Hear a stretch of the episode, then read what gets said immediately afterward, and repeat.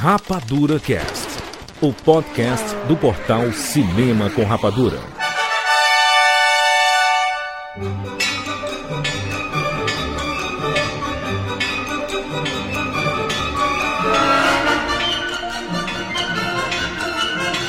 Sejam bem-vindos, séries Rapadurian de todo o Brasil. E está começando mais uma edição do Rapadura Cast. Eu sou Jurandir Filho e no programa de hoje você vai descobrir como os filmes são feitos. Estamos aqui com o Rafael Santos. Você é ignorante, mano. Eu sei que não. A frase do filme do, do Howard. Direto de Fortaleza, não de Los Angeles, Fábio Barreto. E eu tô com vergonha de não ser cearense com tudo isso de cearense do meu lado. Ai meu Deus, olha só. PH, presença especial de quem? Eu tô me tremendo todinho. Ai meu Deus. Eu também. Tá até de pé Eu o tô me PH. tremendo. É, é, Eu tô sabe fanboy. que o- é porque os dois são lutadores. Carla, me Estão aqui, Ixi. né? Estavam lutando MMA na estante, negócio de, de pegar no- nos corpos do outro, dobrar as mãos e não sei o que, enviesar tudo de uma vez. Mas vamos lá, Raul de Gomes. Aldegon. Opa, meu velho. Prazer estar aqui no Cinema com Rapadura. Sempre uma conversa joiada que só a porra, mano. Tá doido, mano. Quem é Raul de Gomes? é? Halder, diretor do Cine Hollywood, que está estreando em todo o estado do Ceará no dia 9 de agosto. Se você está escutando esse programa bem depois do dia 9 de agosto, já estreou, já é um sucesso absurdo. Cine Hollywood, Ceará para o mundo, né? Halder Gomes, diretor. E nós estamos também com o protagonista deste filme, que é filho também, que nem eu, Jurandir Filho. Edmilson Filho! Opa, obrigado. Eu entrei meio admitido aqui, porque era só o Raul que tava. Aí eu peguei, pai, o protagonista, chama o cara! Aí eu tô aqui e dei meus palpites aqui. Eu não sou cineasta não, mas eu entendo um pouquinho de cinema também. Disseram que você fala 10 línguas, é isso? Quem foi que disse? E tu agora não diz aí, mas... Tá lá no trailer, mano, no cinema. É, no lá, cinema você vai ver como eu sou um cara poligrota. Ah, é? na Poligrota, lá, pro- pro- Lá na verdade fala é troglodita. É, Mas, Fala muitas línguas. é, o cara fala troglodita. mu- muita língua. É, Edmilson, conta pra gente qual o nome do seu personagem no Cine Hollywood. é o Francis Gleidson. Que não bonito, né? Oh, armaria O mais. nome é bonito, o personagem é bonito e o- o ator é bonito. Olha só, que é maravilha, tudo hein? bonito. Olha só, gente. Este programa nós vamos fazer um tutorial sobre como os filmes são feitos, né? Desde a origem do roteiro, passando pela confecção, pelo, pelo fato de você conseguir a grana pra elaborar tudo, como dirigir, como contratar ator, como chegar na distribuição, como é o esquema de editar. Vamos falar sobre tudo isso. Você vai entender um pouco sobre esse mercado. Filme não é só aquele negócio que passa no cinema, não. Você senta lá, paga 10 conto e vai assistir um filme, não. Tem muita coisa por trás, né? Você vai descobrir um pouco agora. E como sair vivo depois? Fala, meu Deus, aí sim. Lágrimas.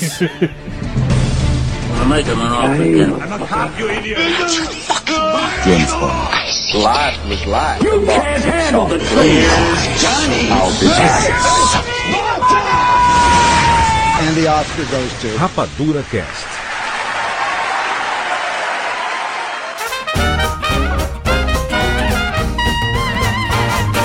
If I were a human being, I'd head straight for New Orleans.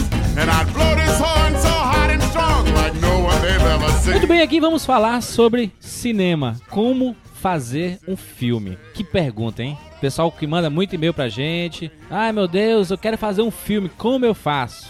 Esse programa terá 5 horas de duração e ao final dele alguém vai cometer suicídio. Também você pode pagar no PayPal, né? Que é um curso. Tava reclamando aqui um Raul, né? Né? Eu vou dar o curso, né, mano? Vai dar o curso. Vai dar o curso, né, Edmilson? Edmilson vai dar o curso. Mas é, é, uma, é uma ciência medonha, né? Fazer um filme. É uma Vamos- ciência, vamos, né? Vamos tentar desvendar aqui.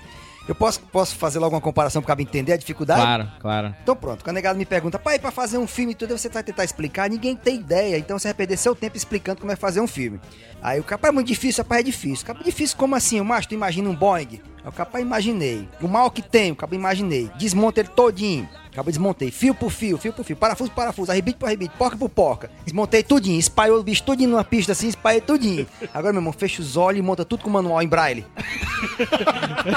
Aí o cabo, é, meu macho, é mesmo, rapaz, é assim. É difícil, né? É, pronto, resolvi a conversa. Mas é porque, Halder, é, Pronto, encerrou. na posição de espectador, é muito fácil você sentar, no- ir pro cinema, pagar um ingressinho e chegar lá e assistir o filme e achar que foi a maior moleza do mundo, né? É. Ô, pô, mas olha que coisa bonita, Tom Cruise, Brad Pitt aí. Deve ser muito bom ser ator, deve ser muito bom ser diretor, é, deve ser muito bom ser o Spielberg, o J.J. Abrams, né? E quando o filme é obviamente ruim, Como é que o cara fez um negócio desse, Como é que mano? o cara ganha dinheiro fazer um nem- negócio desse? né? A culpa sempre é do técnico no cinema, né?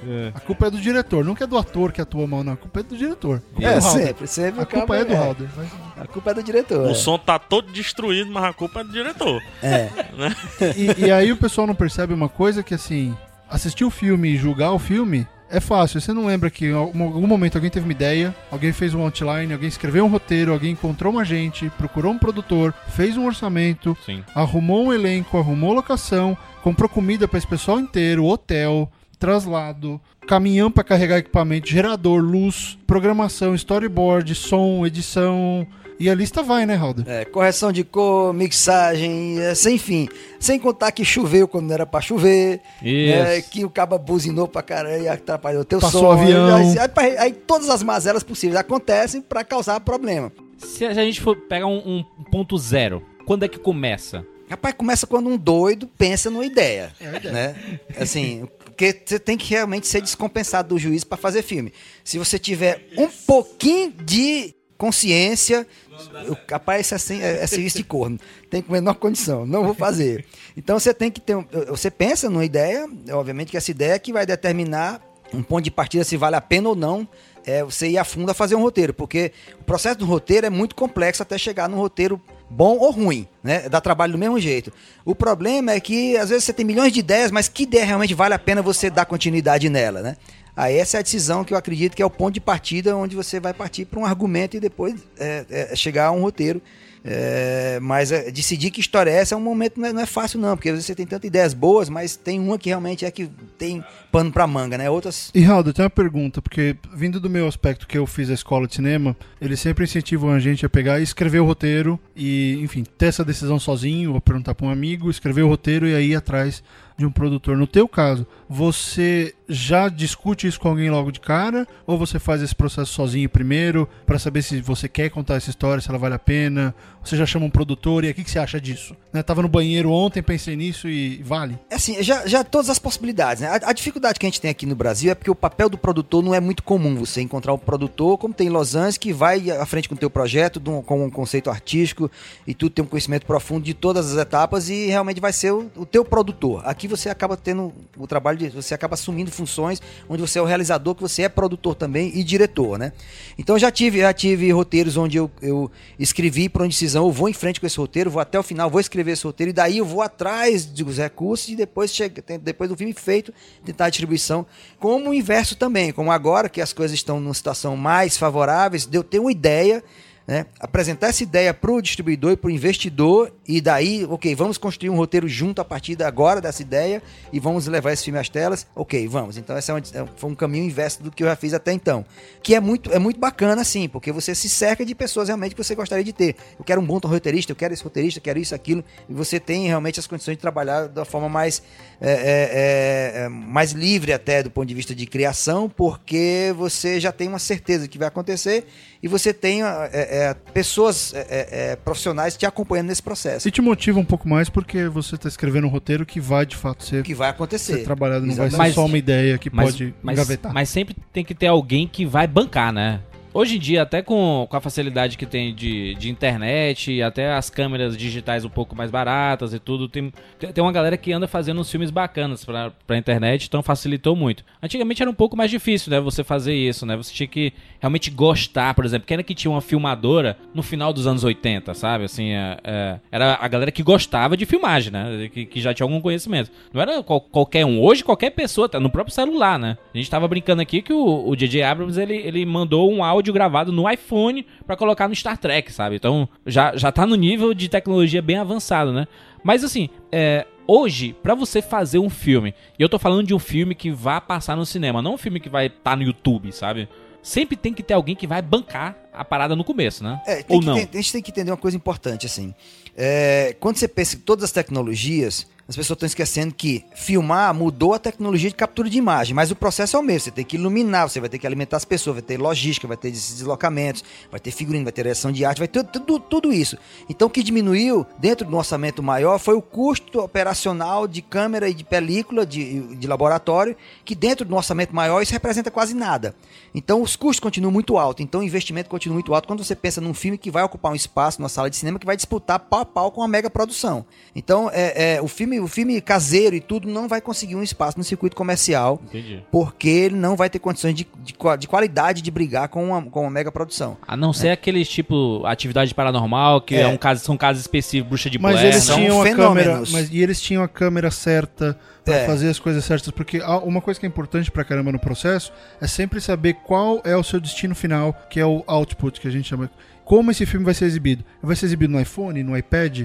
Vai ser exibido no cinema? Isso muda tudo, porque se você vai filmar com ah, a 5D, a câmera é o mínimo aceitável pra você conseguir colocar no cinema. E olhe lá, então você tem que definir isso antes. Não adianta você filmar com a T3i não vai pro cinema. Não tem resolução, não tem como. Você vai estourar a imagem, estragou seu filme.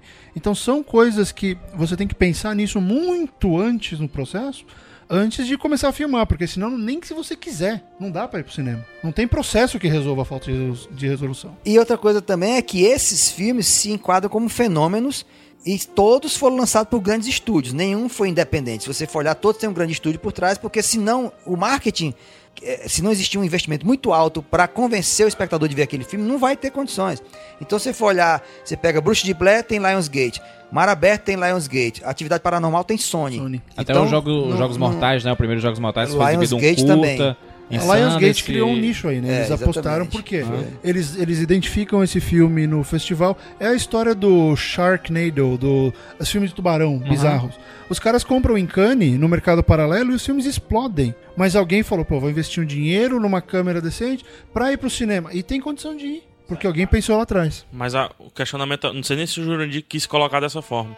A outra questão é em que momento é que começa a precisar de grana? Né? Porque a ideia, ideia eu tô tendo uma roteirinho, agora. né? Você em casa, você escreve o seu roteiro, né? É, você, você pode ir até o roteiro sem precisar de grana. Mas na hora que você começar a. Mas na verdade o roteiro já começa a gastar dinheiro. Você vai escrever um, no café, você tá ali, é o tempo que você tá trabalhando e não tá ganhando dinheiro, já, já é um, uma despesa Começa o invisível. investimento, Né? né? Começa o investimento de tempo, né?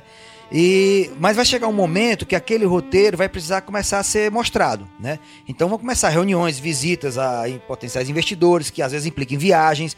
Até aí ainda é um custo que a pessoa física consegue ban- bancar mesmo no, no sacrifício, parcelando em 10 no Mastercard, o que for. Mas vai chegar uma hora que você realmente vai precisar de alguém que, que banque o filme todo, porque ninguém vai bancar só uma etapa do filme, não, vou bancar a tua pré-produção, não existe isso. Então você vai ter que convencer alguém que você tem um projeto que merece ser feito, que aquele cara vai bancar o filme inteiro até a, a, a- a finalização ou, ou alguém banca o lançamento, que é no caso é o distribuidor que entra na história mais tarde.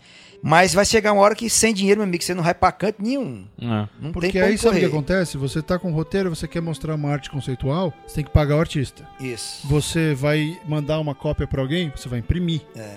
Então, esses custos eles começam a surgir e, e eu não sei como, como o Halder faz com isso, mas eu escrevo os meus roteiros. Tem alguns diretores que eu conheço que não escrevem os roteiros. Então você precisa de uma outra pessoa. E esse cara, às vezes ele faz de graça, às vezes não. Então você tem que pagar uns 2, 3 mil dólares pro cara, pô, faz um roteiro.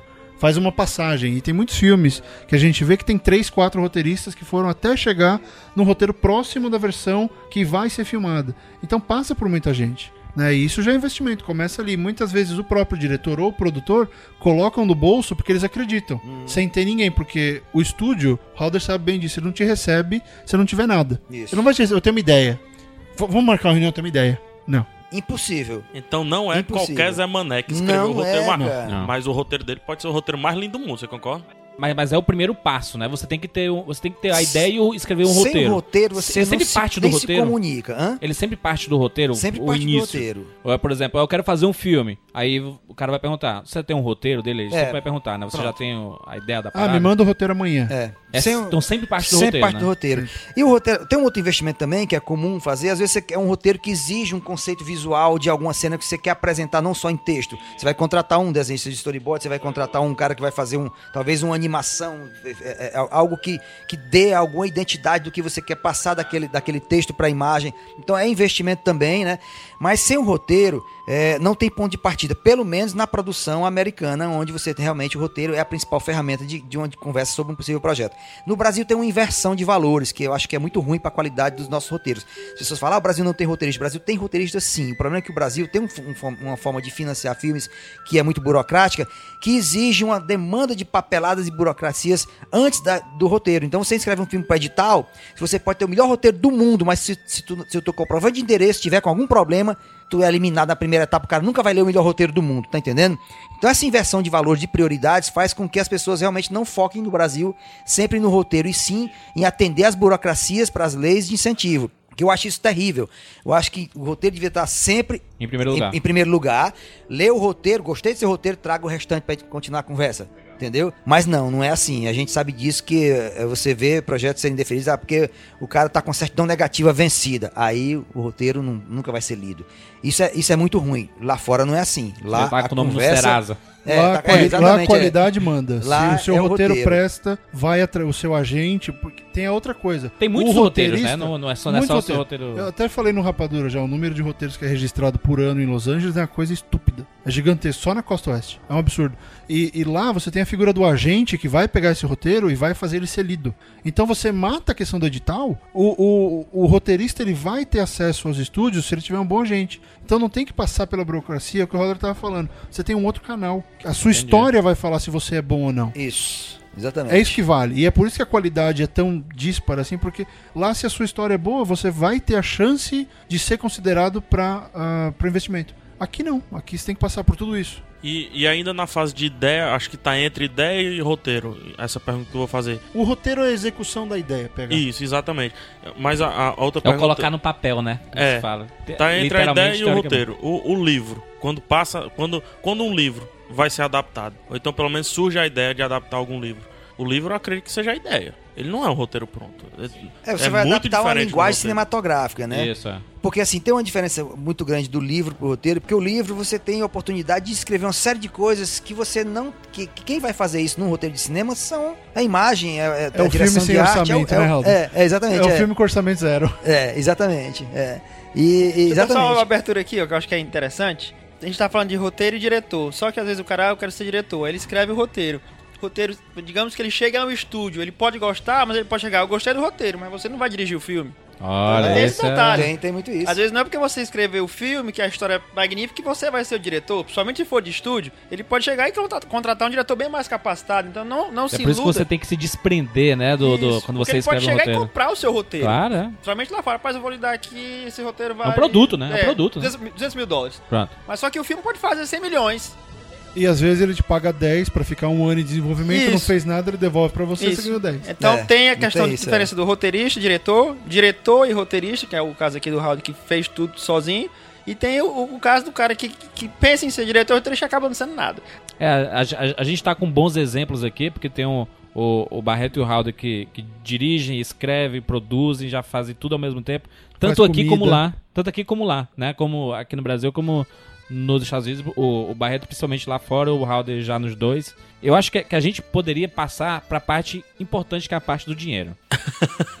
Como é que consegue dinheiro pra fazer filme aqui e lá? Pronto, peraí. A, a ideia, ok. O roteiro, ok. Ok? Contando- Fiz, fiz o roteirinho. O- ok, já teve a gente, o, roque, o roteiro, roqueiro, ó. O O roteiro. o roteiro já teve a gente, A já gente foi lá fora, né? Nos, nos- nos Estados Unidos já tá, já tá na Não, mão do vamos pegar os. Estados Unidos. Tá. Primeiro. O roteiro foi enviado Tá. pro estúdio, vai o pra- produtor do Primeiro dos Estados Unidos. O produtor do estúdio leu o roteiro ou recebeu a Pronto. ideia e vai querer encontrar com o Aí diretor. o caboclo que fez o roteiro já jantou, tá morto feliz, gastou o dinheiro todinho que ganhou. Isso. E agora? Aí tem, tem, assim, vários caminhos das pedras. Aquele ditado do Falcão, dinheiro não é, dinheiro não é tudo, mas é 100%.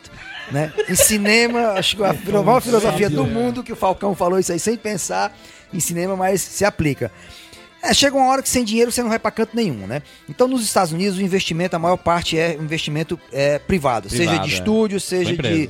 De judeus, seja de Os produtores, né? Os produtores com grana, né? é, e, e produtores que têm acesso às pessoas com grana também, Claro. que muitas vezes não querem aparecer como realizadores, mas que são, usam como É, investimento. acaba sendo um, um produtor, acaba sendo um representante de um grupo, né? É, é um exatamente, de um que pool, capta de de, capta pessoas, de, né? de um pool. Porque você, assim, nos Estados Unidos tem uma coisa que é- você tem que entender, assim, um processo de- do sistema tributário de lá, né? Você tem dinheiro parado nos Estados Unidos, é muito tributado. E, e é um país empreendedor, então ele não quer ver o dinheiro parado. Então o que acontece? Um cara que tem muito dinheiro, um milionário, pessoa física no final do ano, se ele não botar esse, se ele não empreender esse dinheiro, ele vai pagar uma fortuna. Nem que ele doe pra Harvard lá. Nem, que nem que ele, nem que ele faça uma faculdade. doação, exatamente. Ele tem que empreender. Só que muitas vezes empreendimento para ele, ele não quer abrir uma empresa tradicional, convencional, que tem que lançar um produto, funcionário, aquele negócio todo. Não, ele quer algo que seja rápido, que o dinheiro dele possa entrar rápido e sair rápido. Né? importante. E o cinema se enquadra muito bem nesse contexto, é onde pessoas que têm dinheiro que não aparecem nos, nos créditos, mas que são investidores. E muitas vezes o produtor são. O, é- é- o produtor é o elo de ligação de captação desses recursos com essas pessoas. Então, é, e muitas vezes as pessoas entram em parceria com os estúdios, então tem, tem todo esse, esse mecanismo, mas desde que. É, é- mas passa necessariamente por um outro, uma outra forma de, de, de captação diferente do Brasil. É uma captação mais rápida, até porque se o roteiro é bom, eu sei que é bom, eu tenho os elementos formados ali para fazer um bom filme, tudo se decide de uma forma mais rápida, porque você está falando de pessoas que lidam com o cinema com certa frequência e não burocratas. Aham. E É. são pessoas que estão pensando necessariamente na- no lucro que eles vão ter no final. Exatamente. É. Não é, o, É. não é o ide- o idealismo, não é nada. Eles, eu vou investir 20 e vou receber de volta 40 pontos. Exatamente. Vou colocar os 20. Quem escreve o roteiro, ele já sabe mais ou menos quanto o filme vai custar? É bom que tenha uma noção, assim, ideia, né? né? É- é- Ah, mas isso é um pensamento não- muito perfeito do, do, do fluxo, né? Não, da- da- depende da tua experiência como roteirista. Claro, é. Por exemplo, eu, com- como eu escrevo e eu sei que no final das contas eu vou me lascar todinho pra fazer, eu- tudo que eu escrever eu tenho que calcular. Cada Claro, linha que eu botar, sim. quanto é que ela custa, No tá lápis, entendendo? É. Quando você escreve um roteiro para um estúdio onde o dinheiro não é o problema, onde a execução de qualquer coisa que você imaginar se torna concebível por conta do, Aí tudo muda. da- do- aí você escreve com uma liberdade imensa, né? Então, mas, mas acho que todo mundo que escreve com certa frequência, com certa maturidade, tem sim uma noção do que está escrevendo, do que representa a dificuldade de produção daquela, da, daquela, daquela cena. Porque, por exemplo, pegar é, fogo é caro, chuva é caro, fantasia é caro. Então, se você faz uma cena em que os caras estão vestidos armaduras medievais num incêndio durante uma tempestade, É, é uma, é uma bica. é. E tem Isso gente que mata o reclama roteiro. do Game of Thrones, né, gente? É, do, vê, da né? série É, Game só of Thrones. tem isso, né, direto. Que é chuva, fogo e, é, medieval. Isso vai custar um monte. Mas, mas isso mata o roteiro, não? Porque Não, assim, você, não- você, não- você faz o roteiro viajado, bonito. Não sei se matar é, é a palavra correta, mas poda de uma maneira que, que vira o que não era. Só se ele for o realizador, porque ele vai se preocupar com isso. Se você for só o roteirista, eu tenho isso aqui, eu vou fazer desse jeito. Daí ele vende, tá aqui. Daí o chute vai e faz. É, dif- é- é diferente de você fazer um livro, né? No livro você pode viajar bonito na- nas possibilidades, porque o- é, o, é o leitor que vai colocar aqu- aquela imagem na Sim. cabeça dele, né? Diferente da tela, É, né? Mas aí você pensa, Juras, quando eu tava escrevendo Filhos do Fim do Mundo, eu pensei muito nisso, porque eu quero eventualmente adaptar. E várias cenas que estavam alucinantes, vou tirar isso aqui. Não vai dar pra fazer nunca. Porque se você escreve um roteiro ou um livro que tem as coisas mais absurdas, tem uma cena na estação espacial ou em Júpiter, quem, na hora que o produtor pegar, o estúdio vai pegar, não, isso aqui tira. Reescreve, arruma outra solução. Você já pensa Não. o que o Roder falou, você já arruma outra solução antes mesmo de colocar no papel. Não, isso aqui é demais. Às vezes essa solução é até melhor, porque ela é mais direta, ela é mais, ela é mais concisa. Então, eu acho que, como o Roder falou, quando você está acostumado a escrever, isso vem de você pensar sempre, pô, se virar uma- um quadrinho, tudo bem, você desenha qualquer coisa. Vira um filme, não dá. Dá pra fazer um cavalo voando em Marte. Não tem como.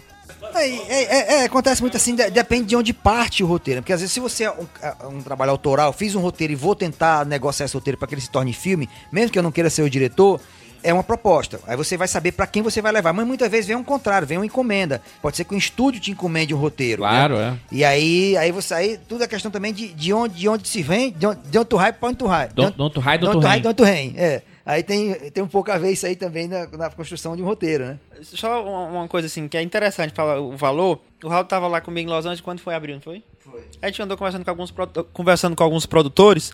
Aí, aí o cara já encomenda o cara, a gente tem que fazer um filme que seja 200 mil dólares. Aí sabe que tem duas, três locações, não vai ter isso aqui, vai ter ação pra caramba, e vamos fazer o roteiro que cabe aqui dentro. Então você pode pensar isso antes de escrever.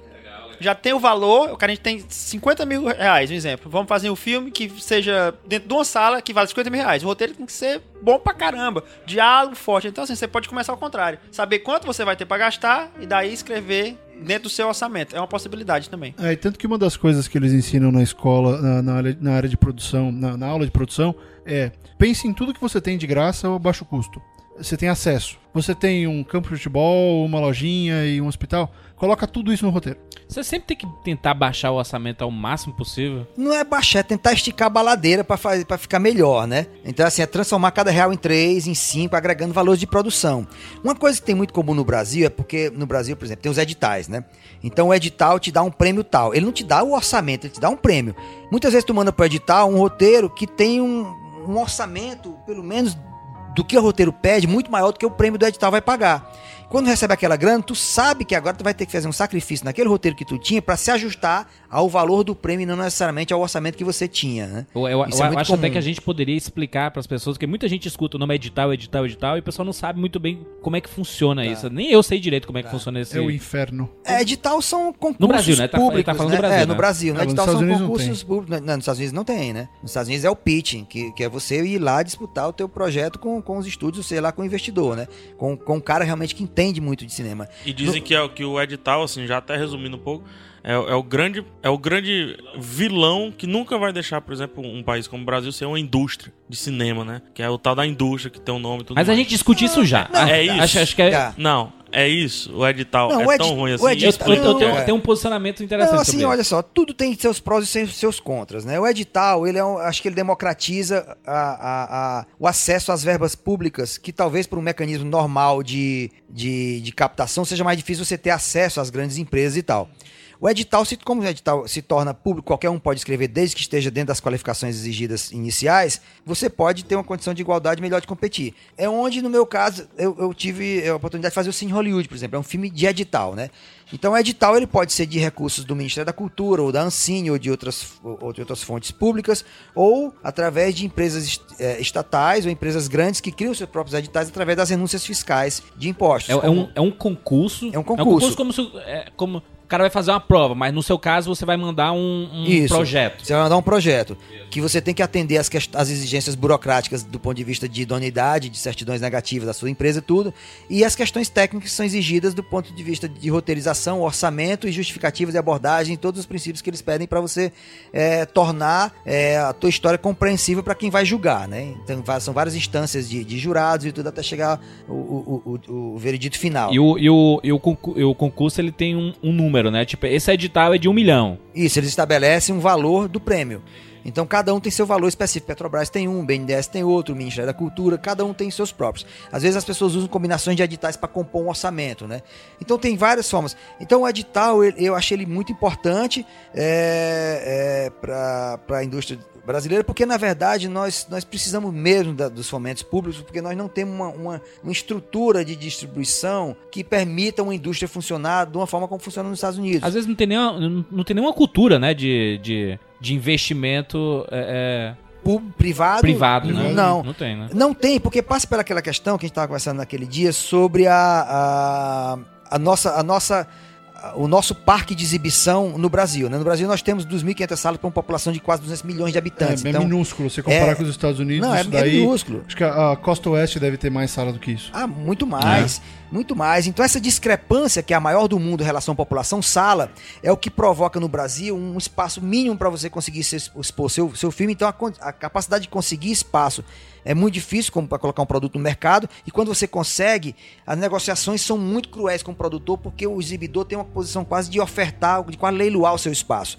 né? Então deixa você numa situação que o risco é tão grande que não atrai o, o investidor privado, porque você expõe para ele não uma situação de investimento, mas uma situação onde talvez nenhum risco ele tenha o direito de ter, porque é, é quase certo de você perder dinheiro. Essa é a grande dificuldade. Ô, Halder, e, e a questão do edital, o edital ele te permite captar, né? Ele não, alguns editais não te dão dinheiro, né?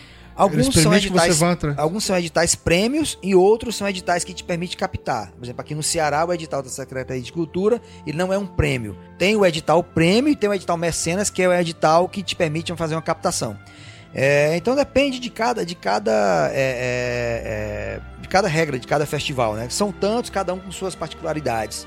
E acho que uma coisa legal da gente já falar, já que tá falando de preço, é a questão do orçamento, né? É, se algum dia vocês tiverem a chance de ver um orçamento de cinema, é uma coisa estúpida. Porque você tem que pensar em cada pilha que você vai usar. né? E isso. Tudo, tudo, tudo, tudo, tudo, tudo. tudo, tudo, vai pro papel. Porque você tem que pensar na pilha, na comida, tem que saber se tem algum membro do seu, do da sua equipe que é alérgico. pilha, pilha. Pilha. Quantas pilhas você vai comprar? Alcalina. Alcalinazinha. Alcalina, então quanto você precisa por dia pro som? Precisa de 9 pilhas, 10 pilhas? Tem que ter o suficiente pra um mês de filmagem. Aqui no longa-metragem aqui, eu gasto quase dois mil reais só de pilha. E, e fita gaffer crepe, tape, fita fita de... crepe, é. Canetão, Eita. tudo. Você tem que pensar em tudo porque isso vai ter que ser ou comprado ou alugado. Então é custo. Não, porque, cara, o- o- não, assim, o que eu digo é o seguinte, é porque são. É, é tanta coisa envolvida num filme que as pessoas não têm noção. Por exemplo, ninguém. As pessoas acham que as pessoas fazem um filme, mas ninguém come. E você tem que parar filme. ah, Você, tem que alimentar 50, 60 pessoas. Três vezes por dia. Três vezes por dia. Como é que essa comida chega nessas pessoas quentinha, bem servida, na hora que o cara tem que parar pra comer, que ele não pode perder tempo? Então você tem uma operação de guerra de logística só de alimentação. Para levar essa alimentação, você tem que ter uma, uma- uma logística de transporte. Né? Alguém vai levar. Então quem- o carro não vai sozinho, tem motorista. Né? Então, tudo, quando você começa a juntar toda essa estrutura é, de uma empresa grande funcionando, você está falando de muita grana que você vai gastar. Aí é o combustível disso tudo. Ah, você vai ter que alugar uma locação para filmar, você vai ter que iluminar, você vai ter que cabear, você vai ter que ter gerador, você vai ter. Cara, é tanta coisa para fazer um filme, tão, tão, e tanta coisa cara.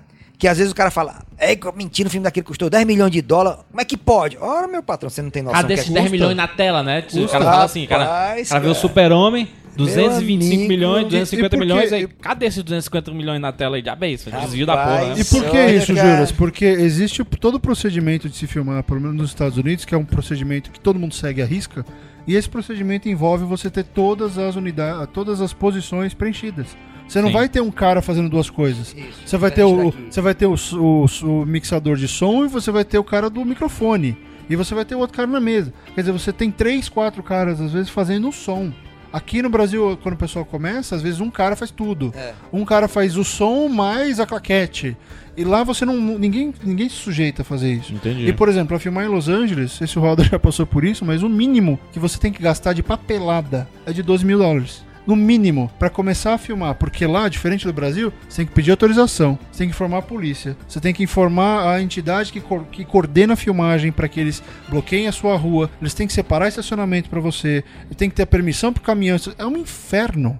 Aqui é muito mais prático fazer porque você não tem essa paranoia. Em Los Angeles, o policial te para, cadê a sua permit, a sua autorização? Você não tem, ele, a- ele apreende tudo que você tem, você toma uma multa absurda se você paga aluguel, enquanto o equipamento é apreendido. Caraca. É Então loucura, tudo cara. isso tem que ser pensado, porque se você é pego, você toma um prejuízo absurdo. É, mas, mas, por exemplo, quando, quando a gente fala dessa estrutura toda de, de som, mas você contrata empresas pra fazer isso, né? Ou pessoas. Profissionais, empresa, profissionais, tipo assim, né? tu- o Howard aqui, aí chega, putz, os responsáveis pelo som é a empresa Francisco Som. Que eles têm todo o material, tem todos os profissionais, tudo. Aí ele disse assim, ó, ó, eu quero fazer meu filme assim, assim e tal. Quanto é? 50 mil. Beleza, tá contratada a empresa. Aí você precisa do pessoal do buffet que vai fazer os lanches da galera e tudo mais, vai trazer um trailerzinho, alguma coisa do tipo. Quanto é? Ah, 5 mil por um- uma semana. Tá contratado. É assim? Hum. É assim, é, assim, é assim. Você vai terceirizando todos Você os trabalhos. Todos né? os serviços. Todos, quando eu vou começar Mais um filme. vez o paralelo, Brasil ou Estados Unidos. Não, lá também. Todo se mundo é se não for, se lá, não né? for estúdio, se não, mesmo o estúdio contrata os profissionais freelancers. Ele apenas tem a estrutura, né? Mas, mas você vai contratar todo mundo. Você vai uma produção independente aqui em qualquer lugar do mundo, você vai contratar teu diretor de fotografia que vai ter ou não o equipamento de câmera. Você vai alugar o depart- tua maquinária, tua luz, né? O catering que vai servir a alimentação dessa turma toda, teu jurídico, teu, enfim, você vai você vai contratar uma, um- uma legião de profissionais que vão formar essa estrutura de um organograma tradicional de uma empresa, praticamente, que vai ser aquela empresa por aquele período de filmagem. E fora que você precisa ter uma base pra gerenciar tudo isso, né? Eu queria falar, pronto, falou tudo, uma base pra gerenciar. Porque o que acontece é o seguinte: é como você vai construir uma casa. Se você não pega os profissionais certos, você vai fazer um orçamento de 10 mil, você vai acabar gastando 50. E é a mesma coisa no cinema. Se você é, é o cara que tá começando, tá fazendo pela primeira vez, você vai achar que não, tem 100 mil aqui dá pra fazer. Quando você vai ver, sua despesa sai em 300, o que acontece? Você gastou 100, tá devendo 200, não terminou o filme. E acabou, porque já você não vai ter mais dinheiro. Então, assim, você tem que estar com profissionais que sabem o que estão Tá fazendo ao fazendo, seu é. lado. Porque se você souber, você consegue até fazer um filme mais barato, porque eles sabem o que estão fazendo. Eles E sabem realmente como economizar. e sabe como é como economizar, justamente, e sabe tudo que vai ser preciso, porque acontece imprevisto no set que você não faz ideia. Se você não tiver um dinheiro guardado ou em caixa, um extra aqui, Você para, entendeu? Você pode parar um dia de filmar. Se se o pessoal não tiver comida no dia, o cara não vai filmar naquele dia. Então atrasa tudo. Especialmente lá, se o cara se pulou uma refeição, ele te cobra um extra, porque por sindicato você tem que alimentar tantas horas a cada X horas e tantas vezes por dia. Mas você vê o que o Roder falou, às vezes você pega o cara, pega um DP, diretor de fotografia, e ele vai te dizer qual câmera precisa, quais lentes, quais filtros, qual o package dele. Você vai lá e pega com ele. O cara de som é a mesma coisa. Você contrata o cara. O que, que você precisa? Precisa do, do, do carro de som tal, tal, tal. E você vai locar exatamente o que ele precisa Sim. e ele vai te dar as opções do, do baratear que o Edmilson falou. Porque, porque é importante, esses caras eles vão trabalhar da melhor forma para eles, mas também pensando um pouco na produção. Porque se não chega um cara para você e pede tudo do bom e do melhor, três vezes, ah, coisa em excesso, aí você fala, pô, esse cara, esse cara não sabe, ele não tem prática. É, então é importante é. ter o profissional certo, que ele vai te dar a lista. Né, pro pessoal do Grip, como é que você chama Grip aqui? É o pessoal da maquinária. maquinário. Eles te dão, ó, eu preciso tanto de fita, eu preciso tanto de ferramenta, eu preciso desses cabos, eu preciso disso, daquilo. Então é interessante Entendi. deixar que venha deles também, aí você olha, realmente faz sentido. É, é, Edmilson, tu que foi protagonista do, do filme do, do Cine Hollywood, di- dirigido pelo Howder, como é que foi o lanche? O lanche, Tava boa comida? A pastelzinho... Não, era pra, pra mim, como eu era o protagonista, era muito bem tratado. Né? Tinha uma pessoa que era do meu lado, você quer comer, você quer um suco, você, você, você Tinha é, PA, ó lá. Era. Rapaz, eu não passava fome de jeito nenhum. Isso eu não posso reclamar, não. Era um negócio, eu engordei, eu, eu engordei, engordei uns 7 quilos quando, eu- quando acabou, quando eu acabou, acabou Não, mas é, mas é uma coisa, cara. Uma coisa onde se come muito bem set de filmagem. Porque é crucial as pessoas comerem As bem. coxinhas, né? Porque elas não, ficam cara, felizes. Não, não, a comida, Comida- boa mesmo. comida dá paz, comida boa mesmo, cara. A comida boa de restaurante, sim, bom. Eita, porque bom. em sim set se come muito bem. Porque, cara, você tá, você, você tá largado às vezes, você tá desabrigado praticamente. Às vezes a única coisa que tu tem uma referência de algo que é, que é uma, zona de conforto, uma zona de, de lembrança de uma é uma comida boa, entendeu? Então você faz todos os esforços do mundo para que uma boa comida chegue em qualquer lugar que você esteja filmando. E isso é algo que é muito importante no set e é algo que, se não for bom, meu amigo, causa motim. E, e causa motim, tem membro da equipe que diferença, não né? volta. E faz diferença, porque às vezes você vê um filme e você vê um ator atuando com uma má vontade absurda, e fala, Pode esse cara, fome. esse cara pode ser fome, tá com dor de barriga, Só deram um tomate pra comeu ele. uma tapioca estragada, um ovo, pão com ovo, o ovo tava com um É. pinto dentro. É. É, o negócio é sério mesmo. Comida no set, meu amigo, é muito sério. É muito cara. sério. Mas- Maria. Mas você entendeu, o roteiro, o, o orçamento, quando você faz essa decupagem, ele tem que ser cravado. Porque às vezes você acha, ah, dá pra fazer com 20, mas esse filme custa 70. Entendi. E você não pode, uma coisa que é uma lei de ouro, se você não pode começar a filmar sem a grana. Porque se o dinheiro acaba, quando é estúdio, tem o diretor, o o assistente de direção, que é um cara do estúdio. Hum, Se o Roder for filmar com o estúdio, o assistente ele não vai estar lá pra ajudar ele. Ele tá lá, ele organiza o dia, ele, ele decupa tudo. tá olhando. E se o assistente de produção perceber, acabou o dinheiro, ele faz um negócio que é, ele dá um shutdown na produção. Ele fecha a produção, ele tem o poder de fazer isso. A Caraca. produção para, ou por segurança ou por grana, e só volta na hora que tiver dinheiro pra pagar o salário do dia seguinte. Então é um perigo, muita gente fala, "Ah, vamos, vamos fazendo até onde dá. Lá você não pode, o pessoal exige o pagamento. Não, e o assistente de direção lá, ele, ele, ele, ele te tange. Ele tá, ele, ele, no final das contas, ele quer saber se tu vai cumprir o plano de filmagem que, tem, que ele tem que prestar conta com o produtor. Entendeu? Então é, é, é tenso a coisa, é muito tenso. E, e começar o filme, eu já vivi a situação, não quero dizer qual filme, mas de, de, de começar o filme e um investidor que era para ter colocado a grana, colocar esse dinheiro no apagar das luzes da segunda semana, quando a gente tava entrando pra terceira, Nossa, onde eu não ia ter mais dinheiro para continuar o filme.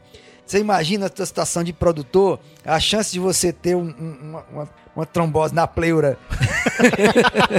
Era medonho, macho. Porque todo dia era essa tensão. E o dinheiro não chegando e chegando as contas, cara. Porra. É, é aí que é uma vantagem que eu sempre vejo que o cineasta iniciante brasileiro pode usar, que é a possibilidade de chamar os amigos pra fazer as coisas. Você tem uma locação gratuita, faz no sítio da avó, faz na casa do amigo, pega uma câmera legal. Você pode fazer isso se você chamar as pessoas certas. É difícil quando você tá em outro país e você não conhece ninguém, aí você tá roubado. Rola muito aqui o cinema coletivo aqui, né? No, no- Na brodagem. no- é, rola, rola muito isso. É, Seja de, um- uma proposta coletiva, seja é, de estudantes, isso existe, é, é comum. Mas, cê- mas você não vai passar a vida inteira fazendo filme assim. Chega a hora que a vida te chama e diz, meu irmão, tu quer continuar com isso? Quer? Então, meu irmão, te vira profissional vai conseguir ganhar dinheiro com isso. Senão tu vai viver a vida inteira fazendo, vivendo, fa- fazendo é, filme, morando na casa da avó. Então não, não, não, não tem condição. Quando chega nesse estágio, aí você não adianta, você não pode mais ter é, é, é, pessoas que não sabem o que estão fazendo. Você vai ter que contratar os melhores. E os melhores vão custar caro, né? Mas vão custar caro porque vão te entregar realmente o que tu precisa para para entregar o produto que você precisa pro teu, pro teu produtor, pro teu investidor, né? E aí a coisa muda de contexto, é onde eu tô mais ou menos agora, entendeu? Então para mim não, não, não, é mais uma questão de ah, vou juntar a galera para fazer um filme, não, eu não posso mais fazer um filme de qualquer jeito, eu tenho que fazer filme do jeito que deve ser. Né? Senão eu volto cinco casas no banco imobiliário, é ruim de avançar cinco, né? E pode ir até pra prisão, né? Que é o problema. Ó, ir pra prisão que é o problema. É, só, só pra dar uma de assistente de direção aí, né? Pra gente não sair da pauta. Né? A gente passou da ideia, do roteiro, já falou de grana, aonde entra, como entra, formas de entrar, O orçamento. de Não, não, pilha, não. Boa pergunta, boa pergunta. crepe. Não. Boa, boa, boa lembrança. Edmilson falou de Quando- comida, Porque a comida é importante. porque é importante. Importante. Sabe aquele atorzinho, Russell Crowe? Rapaz, Russell Crowe ator tão mal, tava fome. Tá com fome. Dor de Tá com barriga. fome. Ou então, então mal. tá Lombriga. comida, Exatamente. com a Lombriga, caganeira. Aí vai se vingar na cena. Mas o. Se ele não o- tiver muito o coradinho, né? Você pode pegar. É uma, boa, é um- uma, uma coisa que eu, eu sempre quis saber. Quando você ganha o, con- o edital de um milhão, aí fica lá, o, tem, tem um cara que vai, vai fiscalizar a produção, né? Você tem que gastar exatamente um milhão? Ou pode sobrar um 10 real pra comprar um picolé? Rapaz, você tem, você tem que gastar exatamente o que, o que tá lá dentro. É, é, você vira um fiel depositário da nação, né? É, é- é o termo científico aí para quando você, se, você vai Sim, usar um recurso que não lhe pertence, sim ao país. Então você tem que administrar com todo o cuidado do mundo, todas as rúbricas que foram colocadas lá na sua despesa do orçamento que você apresentou, todas têm que ser é, é, comprovadas de forma fiscal, né? Para você poder ter acesso, para poder gastar aqueles recursos da forma que você preste conta e você saia idôneo do teu processo. Então é, é, é- é uma coisa que requer muito cuidado de como executar é, esses gastos. né? Então é assim que funciona quando você lida com verba pública. Quando é com verba privada, é basicamente a mesma coisa, só que o dono é que vai te pastorar, entendeu? Como é que tu vai gastar esses recursos. E, e- Então, mas basicamente, mas, é- mas o, é o que eu queria saber é porque o PH, quando foi colocar essa pergunta do edital, que disse que poderia ser um dos vilões, acho que é bom a gente discutir isso. Porque quando o cara ganha um edital pra fazer um filme, ele. Eu, eu percebi muito isso, porque a gente trabalha do outro lado do, do cinema, né? Que é o lado que já recebe o filme pronto, que a gente vai divulgar, que a gente vai. recebe toda é, o material de divulgação. E o que eu percebo é que no Brasil, é, ultimamente vem mudando muito, mas como a gente já está há 10 anos no, no mercado, a gente já pegou várias fases do, do cinema nacional. E a gente via que os- o pessoal do Brasil não se preocupava com o marketing. Por quê? O filme já tá pago, essa porra, já fiz meu filme aqui, já recebi Sim. meu Pior, dinheiro. já Sim. acabou o dinheiro. foda-se, Já Claro. acabou o dinheiro. Nem tem- pensou Gente, nessa fase. Guilherme uma coisa, uma coisa importante assim, cara. Uma coisa importante da gente entender, né? É, as verbas são democráticas. Nem todo mundo tem um compromisso com a carreira e com a profissão que deveria ter. Né? Por exemplo, se eu pegar um milhão de reais para fazer um filme, eu vou que eu vou me fazer, vou fazer todo mundo para aquele meu filme pa- parecer três. Eu vou fazer o dinheiro multiplicar o máximo que eu posso valorizando minha produção. Tem pessoas que não pensam assim, claro. Pessoas que, rapaz, é, é um milhão, eita porra, vou fazer com 500. Faz tá com entendendo? 500, não entrega no prazo. É, e vou fazer só com contrata 500 com um cara de amigo. 300. Aí, Aham. aí é o que tu, é onde tu quer chegar. Se você tem compromissos ousados com sua carreira, uma proposta profissional de querer se manter fazendo, estar nesse, nesse, nesse mercado competitivo, né, e, e ser visto com competência, você realmente tem que fazer teu dinheiro se valorizar na tua produção, né? O que está na tela é o que vai agregar o teu valor.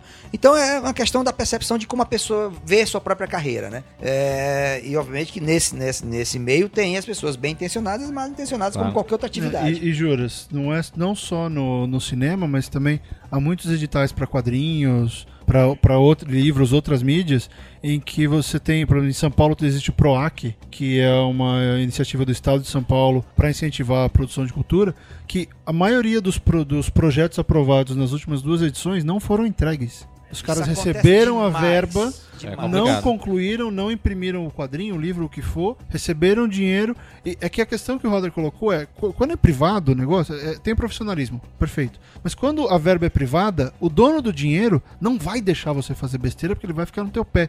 Quando a verba é, é- é. é- é nacional, é a verba governamental, não existe essa- esse desespero de ficar em cima, porque eles ajudam todo mundo, não é uma empresa. É por isso que dizem que alguns filmes de Hollywood são filmes de produtor, né? Porque o produtor tá em cima, Claro, assim, não, não, claro. Gostei disso não. Claro. Mas assim, aí. é, Se, se por um lado é, o edital te dá uma liberdade criativa muito maior, porque você tem essa autonomia, também tem esse, ela, ela também é- é- pode testar o É, caráter tem que da ter pessoa. cuidado, porque né? é, tem, E- tem nego que é ruim solto, não presta, né? Pois é. Aí, não, e, e- e tem outra coisa também que acontece, é, é aquela questão que você falou do compromisso. Depois daí, qual é o compromisso que eu tenho com o filme? Quando eu faço um filme que eu dediquei muitos anos da minha vida a ele, meu amigo, meu compromisso com ele depois de pronto é de uma vida, entendeu? Pra mim, esse filme agora vai ter que ser exibido de qualquer maneira. Eu vou pra luta, eu vou pra distribuição. per- essa é uma, uma ótima colocação, porque é, no, no edital, a grana do edital é pra fazer o Pra filme, não é, não é pra exatamente, lançar, não é né? pra lançar. Lançar é um outro passo que você tem que Isso. convencer Que o algum distribuidor. a- é- exatamente. Você o precisa edital fazer o filme. você precisa fazer. É por isso que tem um monte de filme que foi feito com edital e que não foi lançado, né? Foi no máximo exibido em um festival ali, um acolá e tudo, e não, foi- não chegou nem ao cinema, né? Só acho que pra terminar o, o- o assunto do edital, pergunta, pode responder com sim ou não. Ou então não responder. A vida é sua. PH Ganha o melhor? Rapaz, aí entra na questão da subjetividade, o que é o melhor, né? Porque, é, por exemplo, eu já fui pra final de edital, onde o edital dizia: você vai ter que fazer um pitch perante uma mesa julgadora de pessoas que são esper, es- esper- é, é, têm expertise em mercado. Então, O você pitch tem que- é, um, é uma, É uma, uma- apresentação. uma apresentação. uma apresentação É de a outros venda do jurados, é, produto, É a venda É do produto. PowerPoint né, É, no negócio, né? é, onde você vai convencer o cara a botar dinheiro no teu projeto Vai ou não, defender a né? tese de vai defender a tese só atrás do dinheiro pra fazer teu filme. Aí nessa, por exemplo, nesse edital que dizia que era pra ser assim, assim, que, que realmente era pra você apresentar uma proposta de mercado pro filme, ok, me preparei pra isso, me preparei pra chegar numa bancada onde eu imaginei estariam, ok, os executivos da Warner, da Fox e tudo. Quando eu cheguei lá, meu amigo, ninguém entendia nada de mercado. Aí, aí eu, caramba, bicho, essa galera entende mil vezes de mercado menos que eu, tô fudido. Então, assim, é, é- é, sabe? Eu- Sinceridade, eu- é É talvez, eu já, é, talvez eu cada coisa aí, Raul. eu devia, talvez eu tivesse com a melhor aí. proposta, tivesse o melhor tudo pra aquilo ali, mas não estava lá o que o edital Você não dizia conseguia que ia falar a linguagem dos caras. né? Exatamente. Tava te julgando, que tava dizendo que tu é o melhor, né? E que o edital dizia que eu tinha que apresentar daquele jeito, entendeu? Então, assim, entra numa questão tão difícil de você estabelecer se ganha o melhor, até porque você pode muito bem mandar um roteiro espetacular para um edital, ser o melhor roteiro, mas aquele roteiro jamais caber naquele orçamento. É o que acontece às vezes e os filmes não são concluídos, entendeu? Mas como é que a gente sabe que, que tem um edital é, por aí? São anunciados nos sites, No né? site tem, de, é, da onde? Do, Sorte Dancini Ministério da tem... Site Cultura, os próprios, a Oi tem edital, Itaú, Petrobras tem edital, BNDES, BNB. Uma dica é procurar edital, o nome que você quer e 2013 no Google, Exato. boa. é, colocando boa. o ano no. não, é. Esse É, parece Google, uma né, besta. macho? Esse, Esse Google, é Google demais. veio pra ficar, Ele Google. veio pra ficar, mas Essa ideia de ir no Google, acho que ninguém ia ter. Original de Foi Fortaleza. fantástica, fantástica a ideia. É assim, fechando Não, mas é porque tem nem que bota assim, bota assim, edital cinema. É, Aí é. tá lá os edital de 2001. É. Querem Ah, já concorrer. foi. É. Querem concorrer. Bota 2013 lá, né, final? E ele vai acho, até cara, 2002, o- 2003, 2004.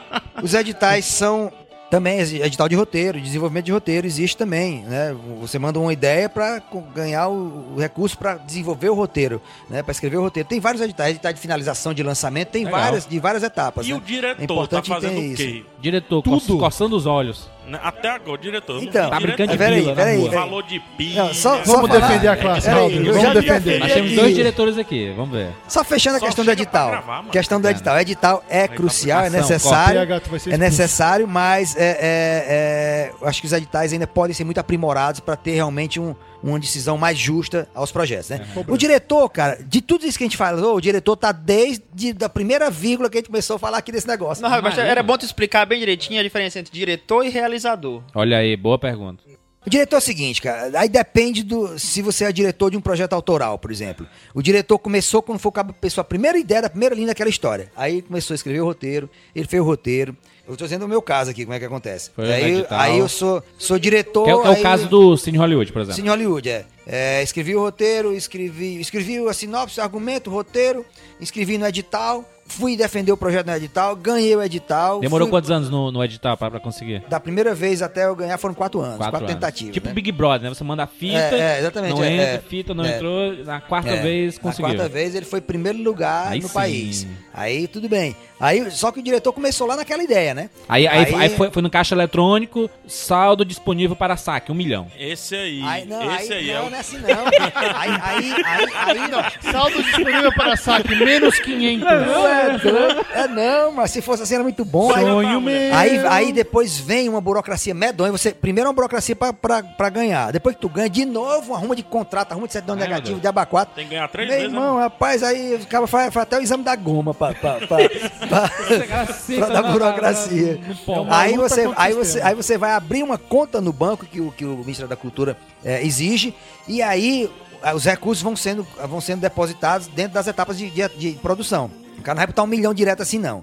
Ele coloca é, é o valor de pré-produção nos seus percentuais. É 20%, 50%, 30%. E quando tá pronto, que, ele- que você manda o master, ele vê o que teu filme tá concluído, libera o resto, os 10% finais. Que é o compromisso que tu tem final com o Tu laboratório. cria os marcos, ele vai liberando nos marcos. É, e, e tudo, e, e tudo prestando conta em cada etapa, né? Ok, filmou, mostra o primeiro corte, o cara vê o que? Libera a verba de finalização. É assim, é um processo de defesa muito bacana que eles têm, que realmente tem que ser assim, né? Ah, Mas esse aí que tá no começo é o realizador, né? Não? Ou tô- Então, tô É o diretor realizador. é o que diretor cara realizador que que vai é- dirigir tá fazendo. É a realidade Da do. Brasil, né? A realidade do Brasil.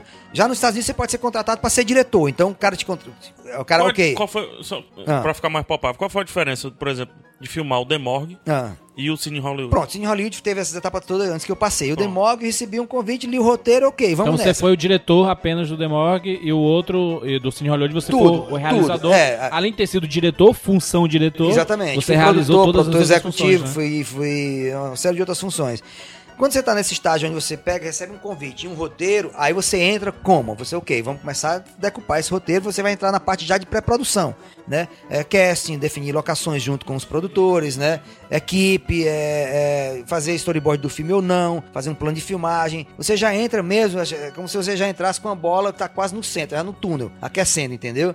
E, e não... Já tem ator contratado? Às vezes já tem, às vezes já tem por indicação dos Tu liga pro caba, de, de... Ed Mills, Ed Mills tá lá assistindo Cine Privé sábado à noite. Aí chega lá, aí, Ed Mills, pensei no filme aqui, ó, macho.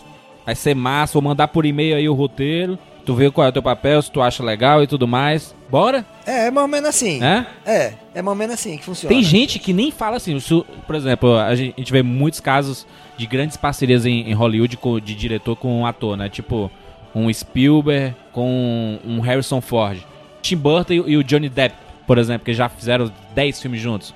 O Tim Burton deve, deve- deve falar assim: Putz, tô com a ideia aqui de um filme que tu vai ser um vampiro zumbi. Ele deve falar assim, eu tenho mais um, tá bom. Aí o, o Johnny Depp nem, nem, nem lê o papel, ele confia tanto no diretor que ele Isso, aceita. isso como chega pra vocês lá, né? Mas não esqueçam do papel do agente.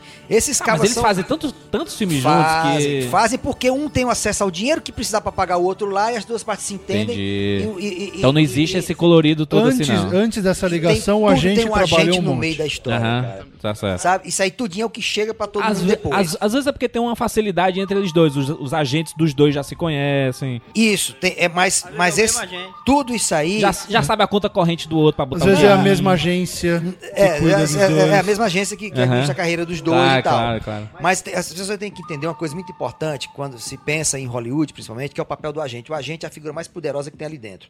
Né? É a figura que, que. Às vezes você fala, rapaz, o ator que ganhou o Oscar, como é que o cara fez aquele filme Fuleirais depois? Aí tu, tu esqueceu, meu amigo, quando tu não, tu não era ninguém, eu te ofereci um papel que eu, eu, como agente, ganhei uma merreca naquele filme que tu ganhou o Oscar. Aí agora que tu é meu agente, que eu, que eu vou ter a chance de ganhar dinheiro contigo, tu vai fazer outro filme desse aqui. Pra eu ganhar 100 mil conto, não, tu vai fazer a Batgirl. Aí a mulher, mas eu não quero fazer, não quer. Vai ganhar 10 milhões, eu botar 5 E aí, e meu dinheiro, tá entendendo? Então, isso, isso acontece as pessoas não sabem por quê. Isso, Porque é. o agente, cara, Legal, tem bom- muito bom poder. Tem muito poder é, é, nesse, nesse mercado americano. E tem São o poder pessoas também mais de veto, né, Halder? Também, Por exemplo, também. quando, na última tentativa do Floor Shop, a, a, a Perry Smith, que é a menina que vai fazer a, a Elsa no filme, ela, ela já estava envolvida com o filme um ano antes, e nesse meio tempo ela pegou um piloto da Nickelodeon pra fazer. Chamei de novo, vamos filmar? Vamos filmar, mas espera que agora eu tenho que pedir autorização pra, pra gente. Porque ela mudou de agente e tá vinculada à Nickelodeon, eles tinham que falar se ela podia ou não. Quer dizer, o agente, além de tudo, ele fala, você vai ou não fazer o projeto. Eles que decidem. E aqui no Brasil? No Brasil esse papel não é, não é Não tão... tem esse ainda- agente, não, né? Ainda não tem tanto dessa Tem um forma. empresário, assim, tem um empresário, né? Aqui é, aqui é agente direto mesmo. É? Aqui é, é agente direto. WhatsAppzinho. Alguns, não, alguns casos tem, né? Alguns casos tem, assim, por exemplo, é, os atores, atores de- de- é, da Globo e tudo, tem agentes que você conversa com eles e depois a negociação passa para o agente. Entendi. O ideal, o ideal é que, que essa negociação desse meio de campo nunca seja entre diretor e agente, seja entre produtor e agente. É. Pra não, pra não estragar a relação do ator com Claro, o diretor. claro, entendeu? acho, é. Porque, porque às vezes fica uma, uma- uma queda de braço é, é, é, financeira de, porra, O ator tem que se preocupar com atuar, né? com atuar o diretor com, com a direção, né? Quando o diretor fica no meio de campo, duelando De com a negociação, gente, né? negociação, isso é um desgaste muito Desgaste, grande. imagina. Porque no final das contas o, o, o agente representa o ator. Então a conversa leva um pro outro, entendeu? Então vira um telefone sem fio que pode ser muito ruim. E, e no Brasil a relação ainda é muito direta. A gente, trabalha, a gente trabalha muito com parcerias, com amizades mesmo, que a gente trabalha direto. Mas quando você pensa num ator que era um ator que tá bombado na televisão, tudo, você vai realmente ter que conversar com, com os agentes. né? Mas ainda não é tão assim absurdo como é nos Estados Unidos, ao ponto do cara, do agente brigar, não, mas só se o meu ator tiver o crédito antes do outro. Aí vira uma queda de braço porque o cara quer ter o crédito antes em cartela única. Não, porque o meu crédito tem que abrir antes do filme, meu irmão. Existe uma briga, um, um bri- briga de ego, né? Rapaz, de ego, existem, existem assim, Pra existem, decidir qual o primeiro nome vai aparecer. Até uma briga, né, ali? existem mais coisas entre a discussão dos créditos iniciais no filme nos Estados Unidos do que existe entre o céu e a terra. tá entendendo? Pra ter uma ideia. É difícil. É, Isso é meu um absurdo. amigo, é complicado, macho. É complicado. E também, Júlio, você tem que sempre pensar que os atores sempre estão querendo trocar de agente. Por exemplo, tem alguns atores com quem eu já fiz alguns curtas e eles já mudaram de agente duas, três vezes porque eles sempre querem subir e para um agente melhor. Claro. Porque o agente ele só, ele só não, não arruma só o filme, ele arruma o comercial que paga as contas. Isso. Porque exatamente, esse é. pessoal que está começando, eles fazem um monte de curta de graça. É Aham. importante lembrar que os, os atores de curta-metragem, eles não ganham nada. Normalmente eles fazem de graça ou por 100 dólares por dia. O que paga as contas é o comercial de cachorro, de comida de cachorro, de loja de Claro. material A de gente vê muito isso naquela série Entourage, que é muito boa, ela retrata justamente esse universo de Hollywood, que um dos, o protagonista do seriado, ele tá em baixa, aí o agente dele, que é o Ari Gold, ele consegue Vira um, mesmo. um, um comercial de- na China. E ele vai fazer um comercial falando em chinês, de um cachorro quente, de um refrigerante. Ele não entende nada, mas ele ganhou um dinheirinho ali. É o Lost in Translation, né? Isso, Que o Bill Murray exatamente. vai pro Japão fazer um comercial. Exatamente. Então, então tem essa coisa que os atores, a gente tem toda a preocupação como realizador, diretor, de pensar no processo inteiro, eles têm que se preocupar com uma coisa, arrumar trabalho. E, e eles vão mudando, às vezes dá certo, às vezes não. O Adrian Brody, ele mudou de, de agente, ele tava Oscar e tudo mais, mudou de agente, pff, começou a fazer filme independente pequeno. Ele deu uma sumida. Depois do Predadores, cadê o Adrian Brody filmou? No orçamento não está o marketing do filme. Não. Depende, onde- depende do tipo de, de orçamento, né? Não, mas assim, por exemplo, você vai no IMDb, aí tem lá o. o, o- qual foi o filme? Super-Homem, tu falou, né? 225 milhões.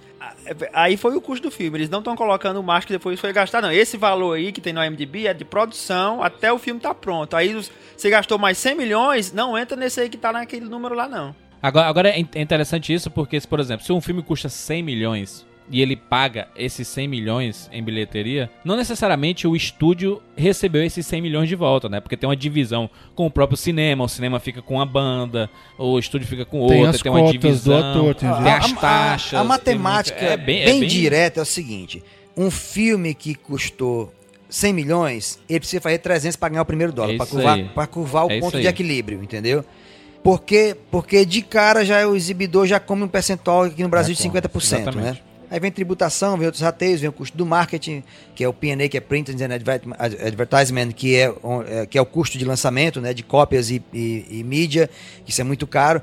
Então, lançar custa mais caro às vezes do que o próprio filme.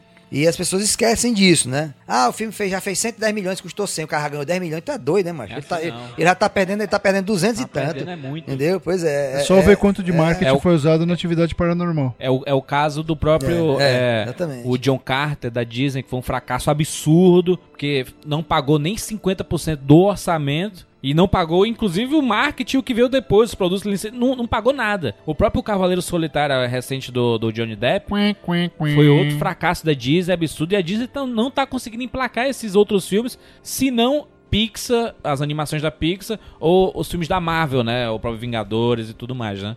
Ela não tá conseguindo emplacar. Chega uma hora que cansa, né? O mesmo filme toda hora. Exatamente. E- E é interessante isso porque a gente não, não, não dá esse tipo de valor e às vezes é um pepino muito grande você investir em cinema, né, cara? Sim, sim. Porque o cara pode sair da- do, do milionário a um, a um pobretão do nada, né? Mas é bem molinho pra acontecer, né? Mais fácil. Depende de nada. Eu vou te dar só um dado assim, assustador, né? Não quero assustar os ouvintes, não. Mas O pessoal já tá desesperado. Não, legal, Tem mas alguém escutando a gente? Eu jurava que ele tava aqui só conversando. Você, você aí. Você é o um cara que tá aí. Foge. Não, legal. Não se desespere, não. Não, ser- não, não se aperreie. Você é aquele último estudante do, do Van Helsing. Alguém liga pro ML aí, tá? Morreu um bocado. Quando o agora. Mel Brooks joga as tripas na sua mão, você vai desmaiar. É, não, assim, não, não, não se apavorem. Então continue escutando, não vai morrer ninguém. A realidade é o seguinte: é, no, no mercado brasileiro, no modelo que está, de cada 100 filmes que são lançados, se fossem todos feitos com recursos privados, só dois de cada 100 curvariam o ponto de equilíbrio e gerariam o primeiro real de lucro. É, é um dado sinistro. Caraca. Meus sonhos de filmar aqui acabaram de ir embora. É, é, e tem- quando se pensa em termos de mercado, seria assim. Porque por conta do modelo de, distribuição no Brasil, que é por conta da falta de salas, né? Você tem uma população de 80% da população que não foi ao, nunca foi ao cinema. Então você está falando de, de, de, de, um, de um lugar, um, um espaço mínimo para ocupar esse espaço, onde a velocidade, a demanda de, de filmes que tem, a quantidade de filmes que tem para querer entrar nesse espaço é tão grande que você não tem a chance de crescer, você não pode faturar, você não pode ter uma curva crescente no teu faturamento, porque tu tem que sair muito rápido do mercado, então você, é como você abrir uma loja e é obrigado a fechar na semana seguinte, né? E é um, é um dado assustador, claro. Que isso só vai mudar na medida que o Brasil passe a ter um, um número de salas que seja mais compatível com a sua população, que tem potencial, é, que tem poder econômico para ir ao cinema. Essa discrepância ainda é muito grande. Ou que o streaming, ou que o streaming comece a funcionar melhor e você tenha uma outra, um outro canal de distribuição De de, filmes que pode ser Exatamente. uma saída. Já que construir É. sala é caro, vamos dar mais opção de streaming que o cara vai assistir o filme do, do mesmo jeito É. e vai pagar por ele. Isso. Com essa internet cachorro que a gente tem aqui, meu amigo, isso ainda vai demorar. O, o Netflix virou.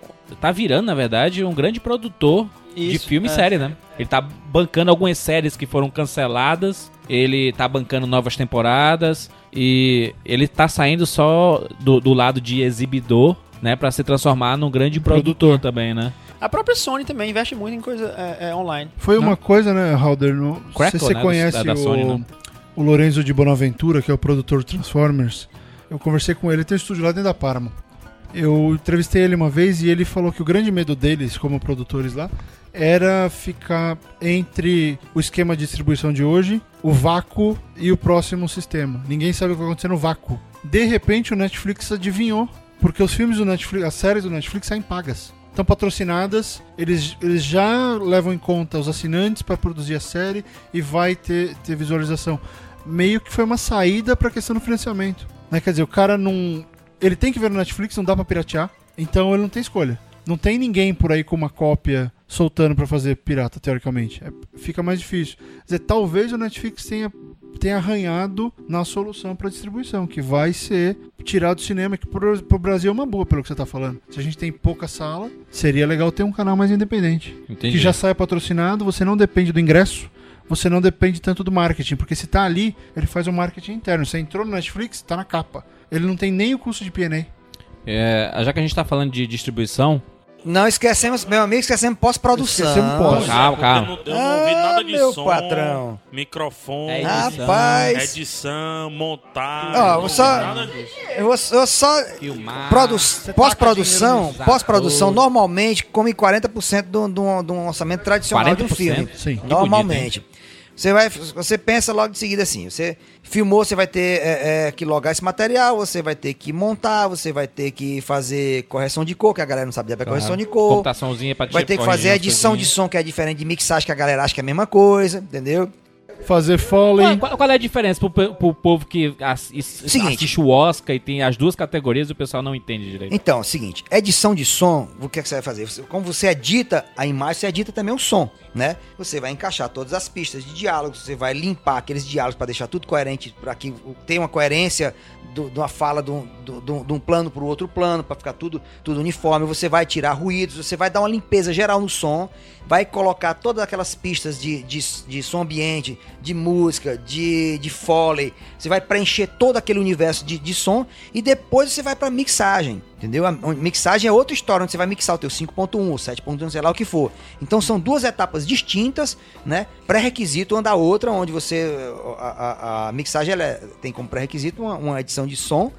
E, e depois você vai, vai printar esse som na, na, tua- na tua mídia, seja uma- uma- um print ótico numa película ou se você vai é, sincar isso no teu, no- junto com o teu, teu HD. A, a edição é mais ou menos o. É, o é o que eu faço no Rapadura Cast, por exemplo. A gente tá gravando aqui, Você aí eu coloco a musiquinha isso. de fundo, dou os cortes, Você vai pego um áudio que foi falado aqui pra colocar Isso, ali. é. tudo, Você aquela vai colocar os. É. barulhinhos, que é o Isso, foley. os né, efeitos e tudo mais. Isso é uma edição de som. A mixagem é onde eu vou trabalhar minha música para meu diálogo ficar compatível com a altura da música ambiente, com o som ambiente, com os ruídos de, de É um fone sabe? né? É um alinhamento. É, ficar é, é balanceado. você, para que você chegue na sala onde seu som seja distribuído corretamente dentro de um padrão Dolby. Ok, meu canal da esquerda é esse, meu canal da direita é esse, meu canal central é esse, entendeu? O meu surround aqui tem surround, isso tudo, para que não vire uma bagunça toda, porque senão o som vira uma bagunça. O diálogo some quando na verdade sobe outro barulho, quando era para o diálogo tá. Então, esse é o trabalho da mixagem que na música se faz, né? É o mesmo processo, só que mais complexo quando você pensa em cinema.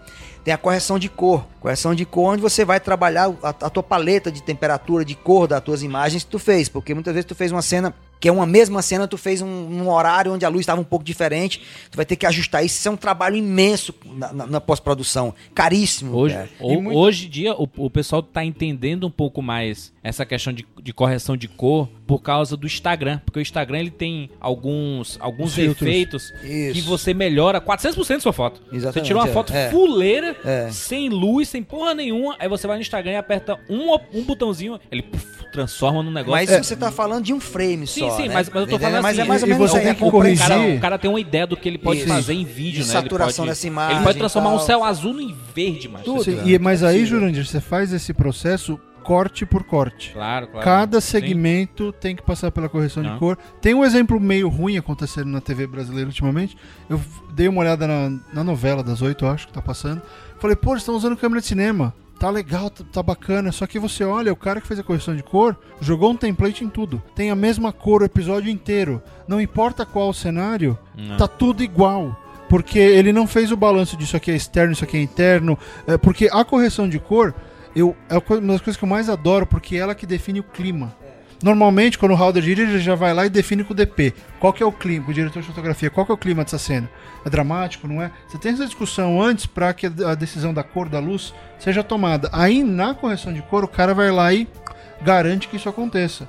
Então você pega um filme que nem aquele Changeling, lá, a troca que o Clint, que o Clint dirigiu, você olha o documentário da correção de cor daquele filme, é uma coisa estúpida. Porque eles filmaram na Universal com carros normais, de repente eles colocaram tudo pra década de 30. É uma loucura o que a Legal. correção de cor pode fazer. E demora. E é artesanal. Artesanal. Artesanal e softwares e profissionais caríssimos. Aí tem outra coisa também, as pessoas esquecem. Efeitos visuais. Meu amigo, pense num nó. Efeito visual. É caro. É caro e, se- e- e não, caro. e, não, e não filme corretamente para aplicar o efeito visual, senão o efeito visual não vai funcionar. Quanto o filme, tu já tem que estar sabendo o que é. O profissional já tá lá. Fazer as marcações. Tudo, tudo. E outra, tu, um tu me falou um inferno, exemplo cara. interessante. Tu tava procurando uma locação pro Cine Hollywood, que tinha- é meio de época ali, e tu tava procurando algo que fosse o mais, digamos assim, mais interior virgem possível pra tu não ter que investir mais em efeitos visuais pra retirar a antena da Sky. Exatamente, é, não senão você tem que sair mais. apagando um bocado de coisa, porque isso é efeito visual também, né? Você às vezes tem que apagar coisas que estão lá que não é pra estar. Ah, né? é um cabo, que é um ninguém cabo vê, que né, ficou em quadro, é um, um- um tripé que apareceu em quadro, vai ter que apagar. E por a mais frame. que seja um. Mas você um não dá peteleco no cara? Deixou o Ah, bunda. mas, mas acontece, Acontece, né? acontece. Assim, a des- acidente Tem acontece e filme tal. que né? vai pro cinema e a gente vê Bom, o, Mike. o, Acontece. Microfone. A Priscila, né? É, exatamente, acontece.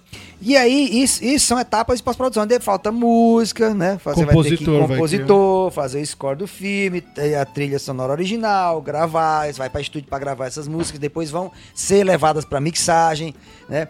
Aí você vai ter que fazer teus masters finais, a onde você vai dos, fazer dos teus- direitos, né? Do direito de os direitos música, das músicas, exatamente, música, é. tem que pagar. Exatamente, é. Você tem vários tipos de direitos. Você pode pagar só pra festival, você paga pro mundo inteiro, você paga só pro seu país. Caraca, é tem muita coisa. várias, são, são vários critérios. O Cine Hollywood eu passei um ano negociando minhas músicas com o EMI, macho. Eu tinha pouco dinheiro, passei um ano infernizando a vida do cabo, até o cabo me liberar pelo dinheiro que eu tinha, pra você ter ideia.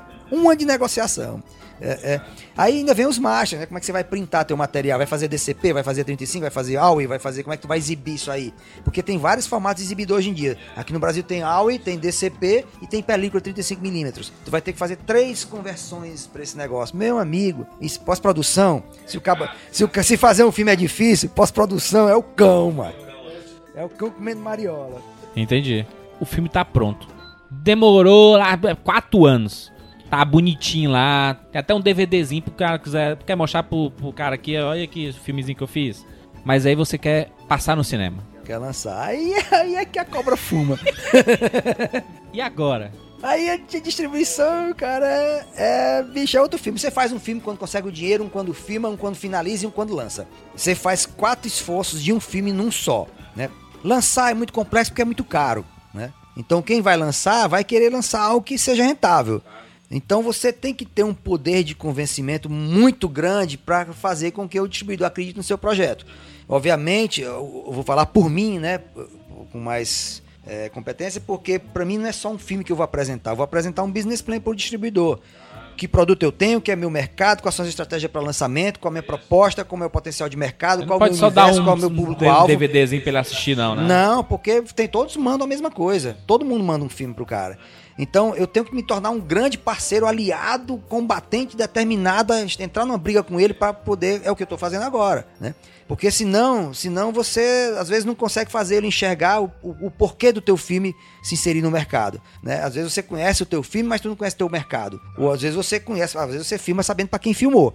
E aí você precisa fazer com que ele acredite naquilo ali. É, é bem difícil a distribuição. é muito é, difícil. tão, é tão bom ouvir você falando sobre o pensamento comercial e a necessidade de pensar na venda do filme. Porque a impressão que, que eu tenho nos últimos cinco anos que eu tô morando lá é de que a maioria do pessoal aqui faz o filme só porque é projeto ego.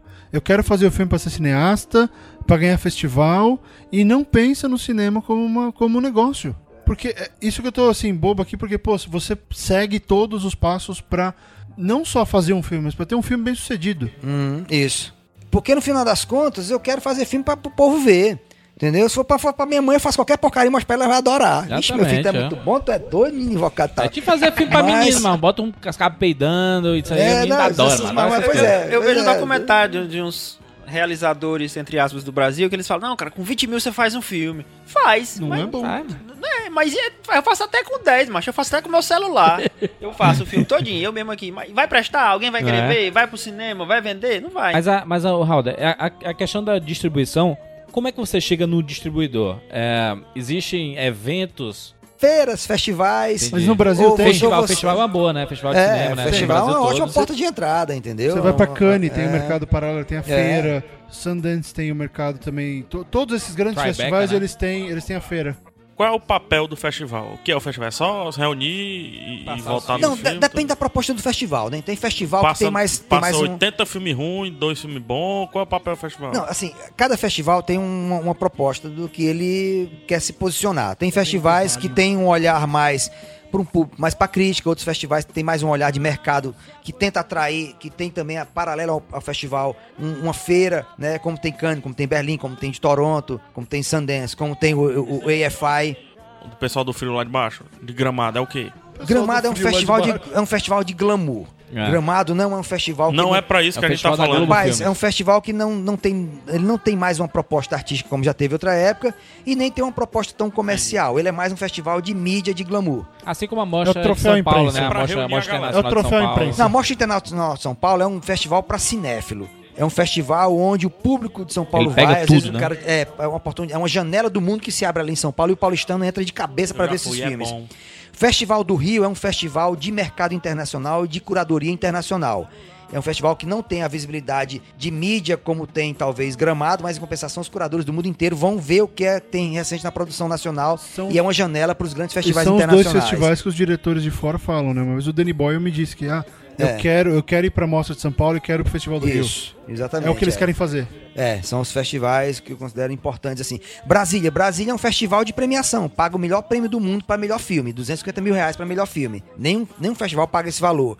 Então, é, cada festival tem, assim, sua cara, seu perfil, né? E seus, e seus filmes favoritos para atender o teu perfil do que ele se propõe. É, é bom pra, pra network, né? Pra você encontrar outros diretores, Ah, sim, ah, os sim. novos projetos saem de, de Claro. papo de festival, né? Acontece muita O, o coisa, é próprio muito Cine bom. Ceará aqui, né? Tem o Cine Pernambuco, né? Sim. O Cine Pé. Então tem... A gente, a gente conheceu o Halder no Curtas Cano, Curta Canoas. exatamente, é um festival de, exatamente, em, é, em Canoa Em Quebrada. 2005, né? É, exatamente. Eu, não- eu não sabia nem quem é Halder. mano. Não, os festivais, cara. Olha o cara, era. E nem eu sabia quem era, Exato, não, e esse- talvez, não, eu, eu veria Halder como um- um- um- umas palavrinhas escritas lá. Diretor do filme tal. Não o Halder Gomes, que conhece, o que Taekwondo e tudo mais. É, acho que esse é o papel, é um dos papéis do É festival. você conhecer, né? Conhecer Não, é um muito, pouco mais é, de cara, é, gera o muita clima de integração. festival é muito legal, né? O clima Gera, de é muito legal. muito gostoso, gera muita integração. As festas são muito boas. Isso, É, é, é bom, é, Ah, pô, tanta o coisa. pessoal viaja, o de pessoal que fica em um hotel bacana. Quando você vai a Toronto, por exemplo, você encontra os é, caras muito na legal, rua. cara. E, e- mas existe gente que diz, não sou eu, né? Não me comprometo. que fala o seguinte: que tem História filme de pessoal. cinema e filme de festival. Filme pra distribuidor e filme de festival. São dois projetos. Aí, aí depende do festival, né? Por exemplo, tem festivais que tem um olhar mais para mercado, que quer mais filmes que tem uma proposta maior de mercado. Como Sundance é hoje em dia. Sundance é um festival que olha mais filmes que têm um potencial de mercado. Filmes independentes, mas, né? Mas você pega outros festivais, talvez, que busquem filme mais, que busquem mais, que tente, que, filmes que tragam estética inovadora, que tem uma proposta diferente do que se vê normalmente no mercado, mas que, que gere uma discussão mais estética ou, ou- ou- de narrativa e tudo, não necessariamente que tenha um apelo mais comercial. Então depende muito do festival, cara. Você saber, ok, eu tenho um filme tal, é você saber para que festival você vai mandar.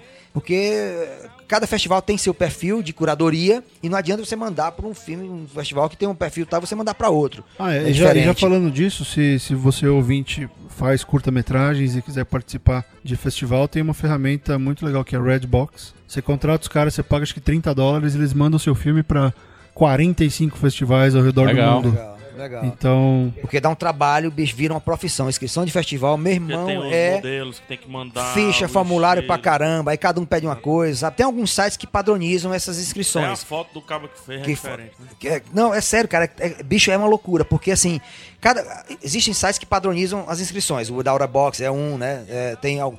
Mas no geral, cada um tem seu formulário específico, tem suas frescuras específicas que tu tem que fazer de um por um. Vira uma profissão. Quando tu- se tu tá disposto a fazer, colocar um filme no circuito de festivais, se prepare para ser. Minha profissão é inscrito. Festiveiro. É, festiveiro, é. Festiveiro. É, escritor de exatamente. filme. De filme, escritor de filme e festival. Então a Legal. profissão vai ser aquela. Ô, ô Rado, deixa, eu- deixa eu te perguntar uma coisa. A gente falou muito do, do fato do- da distribuição do festival e tudo, mas quando você consegue falar com, com a distribuidora e ela decide lançar o teu filme, o que é que acontece? Ela compra o direito de exibição do teu filme, é, o que ela ganhar, é, o di- entra dinheiro de volta, porque eu só sei que tem dis- distribuidora que compra o filme, né? Fala assim, gostei desse filme, compro por 2 milhões. Você me vende por 2 milhões? Ele passa a ser da distribuidora e deixa de ser seu, né? Acontece, acontece.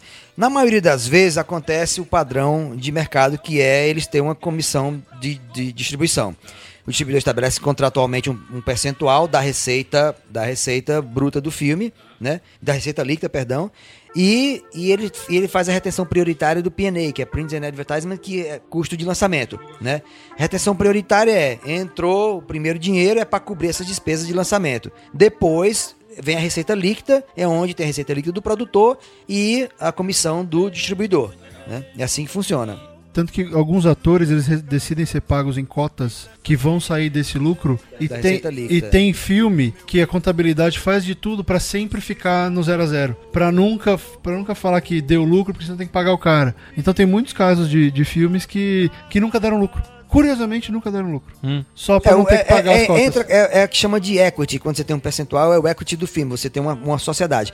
O que, o, o, o que eu recomendo sempre aos produtores, o que eu recomendo aos produtores é, que vão é, é, ter uma distribuição, é que negocie o P&A, o, o, o custo de lançamento, com o seu distribuidor. É você saber o que é está sendo gasto, para que vai ser gasto, né, para que você esteja um- um- um- uma planilha de custos de desembolso do distribuidor que seja realmente aquilo ali que vai ser gasto e não algo superfaturado. Porque existem distribuidores, cara, muito bacana, muito corretos no mercado. Mas eu não, eu não posso dizer que não existiria distribuidores, talvez, que superfaturem as despesas que vão te cobrar depois da, da, da- da- retenção prioritária. Tudo é possível, né? Então, isso, mas isso parte de uma negociação muito direta, muito limpa, muito séria no começo, onde tudo é acordado. É legal que acontece inclusive até com grandes atores, por exemplo, Robert Downey Jr., ele tem participação em bilheteria também. Então, é, o que é arrecadado do, do filme ele também recebe. Foi o caso que aconteceu com Vingadores. Ele recebeu o salário dele e como ele era o grande nome que aparece em post e tudo mais, não, não, eu quero ganhar dinheiro também da bilheteria. Né? No bruto ele ganhou. Na receita bruta. É muito difícil o cara chegar a um estágio desse de conseguir ter receita bruta. É, cara, é. Em filme de, em filme de estúdio é muito difícil. Raul, pra gente encerrar, Cine Hollywood, 9 de agosto, em todo é, estado do Ceará, a gente pode dizer? É, começa, come- em todo o estado do Ceará. Onde tiver cinema no Ceará, vai estar 9 de agosto em cartaz. Nos- na- nas próximas semanas ou nos próximos meses, quem tá escutando depois e tiver oportunidade, pô, tá passando o Cine Hollywood no cinema, vai assistir, né? Pelo amor de Isso, Deus. vai, 9, vai. Rapaz, é, ó, eu vou até que convocar o cearense aqui pra. Mas todo aquela- mundo tem que ir, macho. É Tem um negócio... que ir, aquela- vamos, vamos tomar conta do mundo. Tem aquela história que o cearense vai dominar o mundo.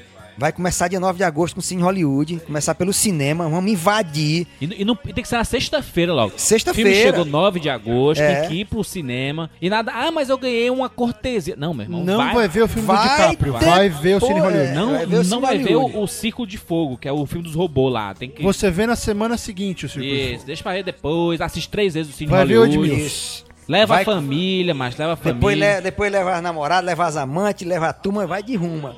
Não, aqui, sabe o que é, que é importante assim, cara, que eu acho muito bacana? É porque a gente tá marcando um posicionamento no mercado competitivo com um produto cearense lá. Você vai chegar e ver o cartaz de um filme cearense, com a produção cearense, e que vai ser um sucesso do lado dos filmes. Isso, isso, isso, isso é muito interessante, cara, quando a gente para pra pensar é, no nosso cinema, né? Por exemplo, hoje o Edmilson, a gente foi lá na redação, lá na, na, na TV Diário, cara, a galera tirando foto com ele. Cara, você pega o ator, é o ator cearense, é um ator cearense de um filme cearense. E quem Che- for pra estreia dia 9, é, é perigando eu estar lá Vai no meio. beijinho, vai ganhar beijinho. E o cara bater foto comigo. Nós vamos estar lá recebendo, recebendo, a, recebendo a galera em todas as sessões, cara. Isso eu sempre faço. Vou pra lá Tá Se pra você receber for, o Você público. bate uma foto comigo, eu não Primeiro cobro fim nada. de semana a gente vai estar lá recebendo todo mundo. E, e isso, isso é muito legal porque realmente, é, porra, somos, somos nós representados ali, entendeu? Representados no- nos cinemas. Então, é, é, isso é uma convocação, assim, que os cearenses cheguem em peso mesmo, porque vão gostar pra caralho do filme, ainda tem isso, ainda tem esse pequeno porém. Outra coisa importante é o seguinte, na semana seguinte, a gente abrindo bem aqui, na semana seguinte a gente já tem mais 22 salas do Olha Norte aí. Nordeste, Aí na é espera, na espera, asilada pelo filme. E a gente vai avançando E na tem medida cearense do, tudo quanto do- é do- lugar, né? Mas tá todo mundo querendo ver, inclusive o pessoal do Nordeste, porque o filme. Ele, Não, ele, pô, ele, ele representa. o povo do Sul, do Sudeste querendo do- ver o filme, ele, ele- o Cine Hollywood ele representa um- um- uma, uma realidade peculiar do cearense, mas é fácil de se identificar em todo o interior do Brasil Qualquer todo, lugar. entendeu? Assim, da, No Brasil todo. do cineminha de, de, de interior que chegou lá e todo mundo quis saber. Pô, eu, eu queria ver um. O meu pai me contava que no interior que ele morava tinha um cineminha e todo mundo ia se reunir. Tinha, o prefeito ia, ia a minazinha bonita, ia o caba feio, ia o cachaceiro e tudo mais, né? Que é um filme pra unir, unir gerações de pai e filho, um pela nostalgia, outro pela comédia. E o que é legal assim, o que é bacana. Meu a- cinema paradiso. a- Você lembra um pouco do cinema paradiso? Lembro, não? lembro, lembro. Não, Exatamente. É um filme que. É. Sentimento de cinema, né? Cinema Exatamente. clássico, né? De pureza e tal. De... E uma coisa assim, cara, que, que eu achei muito bacana, a Downtown Films é um, é um distribuidor muito, muito visionário assim, de a mercado, sabe, distribuidora cara? do Cine Hollywood. Cara, eles, assim, como um, um laboratório, eles colocaram o trailer também no Sudeste. Plantou o trailer no Sudeste pra testar como é que funcionaria o filme nesse mercado. Meu irmão, foi um sucesso da porra. O- no, no Sudeste, a negada morre de se abrir da putaria também. Adoro o filme. Então o filme tem potencial também pra chegar no Brasil todo. Eu te e digo, a gente vai chegar. eu sou de São Paulo, já tô morrendo de raiva porque eu vou estar em Los Angeles quando o filme estrear. e eu tô doido pra ver. Filme do Halder com Edmilson e com o Falcão. Danou-se! Ô, segue ignorante, mano. Tem soninho, tem bode no filme. Por exemplo, o cara tá ouvindo esse programa, já passou o 9 de agosto, já estreou em algumas cidades, sucesso absurdo, Se Deus Hollywood. quiser. Já tá em DVD, Blu-ray. Blu-ray? É, vai ter. Blu-rayzinho? Vai ter. Com making off e tudo, Tudo, mais. vai ter tudo, um vai negócio ter. moderno, né, macho? Já, já, já, Tá já. lá na Tá frente, lá, né? mas é, o ouvinte aqui, macho. O Canal Brasil já, já comprou os direitos do filme Olha pra TV aí. fechada, Que entendeu? maravilha, hein? É, bom, convido a galera a curtir a página do filme no, no- no Facebook, que tem cada marmota, galera. Facebook.com barra Cine Hollywood. Hollywood. Como é que escreve Cine Hollywood? H-O-L-L-I-U-D-Y. Hollywood. É, não é do jeito que eu escrevo, é do outro. É Hollywood. Não, não é o é, SOS Hollywood. de- de- Rapaz, tem cada mungango lá nessa nossa página, cara. É muito massa, ó. Compartilhe o trailer, espalhe aí, convide Deus e o mundo, os cissos, pirangueiros, legueléus. Todo, rapaz, tem que ir de Tripa rumo. seca, negada Os Parquelândia. tronchos tudinho. Negada, vamos assim, ó. Vocês, Siqueira. vocês pegam. É, vocês têm que vir do terminal, Isso, alugar um na ônibus. Parangaba. E levar a galera todinha de uma vez só. Zé Porque Barra do Tabapuá Ceará. Novo, Genibaú, Conjunto Ceará, Conjunto Padre Andrade, é, Parque Araxá. O pessoal da Aldeota pode comprar 10 ingressos pra dar Não, pro povo. pra- pra se dar não uma comprar força. três, não entra. É. Esse pessoal aqui da aldeota, do, aqui da, da área rica aqui, é, se eles forem perigando aqui pelo Guatemi, Via Sul, é, Norte Shopping, arriscado eu estar nele nos três, ao mesmo tempo, assim, eu saio de um pro outro. Pra É, bater não, a gente vai estar tá recebendo, recebendo realmente o público. E eu vou dizer, eu vou dizer quais são os cinemas que vai, os cinemas que vai estar passando pra galera ficar ligada aí, ó. E nessa hora dá vontade de ser cearense, né? Porque eu sou o único não cearense Olha, aqui. quem quiser ir lá Tira- bater tirar uma retrato chapa. comigo, Tirar a chapa. Bater retrato. quem quiser ir lá bater uns retratos comigo lá no, no Retratista, iPhone leva o retratista. que tiver, meu amigo, pode ir lá que eu bato retrato bom. e boto no Facebook e pode botar como tag. Ixi, doidão. Agora eu vou dizer o Liberou seguinte, se geral. o cara quiser ser meu amigo, me adicione logo, quando eu sou humilde. Mas depois. É o fraco. Já mora em Los Angeles, né? Já é, tá é, um eu já tô lá passo. nos Estados Unidos. Aí se você vir um negócio querer me depois do dia 9, 9 de agosto. E logo de- na semana seguinte a gente já vai estar no Norte e Nordeste, né, cara? Pode ficar tranquilo, não se aperrei não.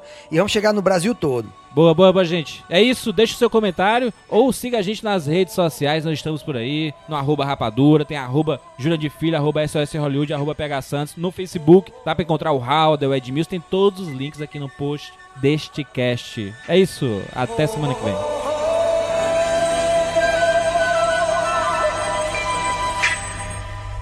Everybody was kung fu fighting.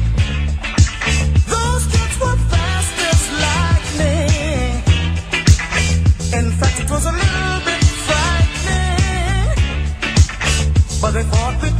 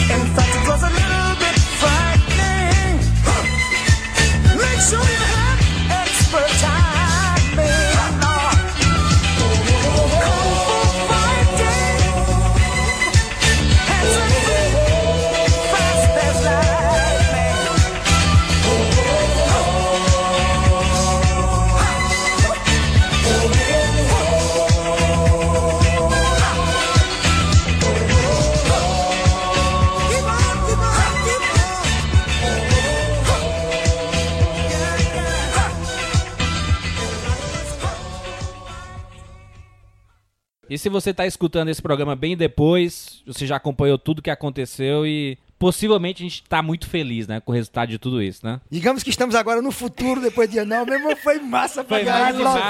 Google lotado. e escreve. Sucesso medonho. Aí eu já não tô mais humilde. Bom, pessoal, eu fiz esse filme aí, foi uma parte da minha vida que aconteceu. Qualquer coisa eu falo com o meu agente. agora. Como foi trabalhar com o É, Halder? pô, foi, foi bom, né? O Howard é um cara fantástico. Mas é isso, tá? Fala com o meu agente aí. Estou agora fazendo Homem Vamos de Ferro fazer uma 5. entrevista genérica ao vivo. Então, o que te atraiu para filme?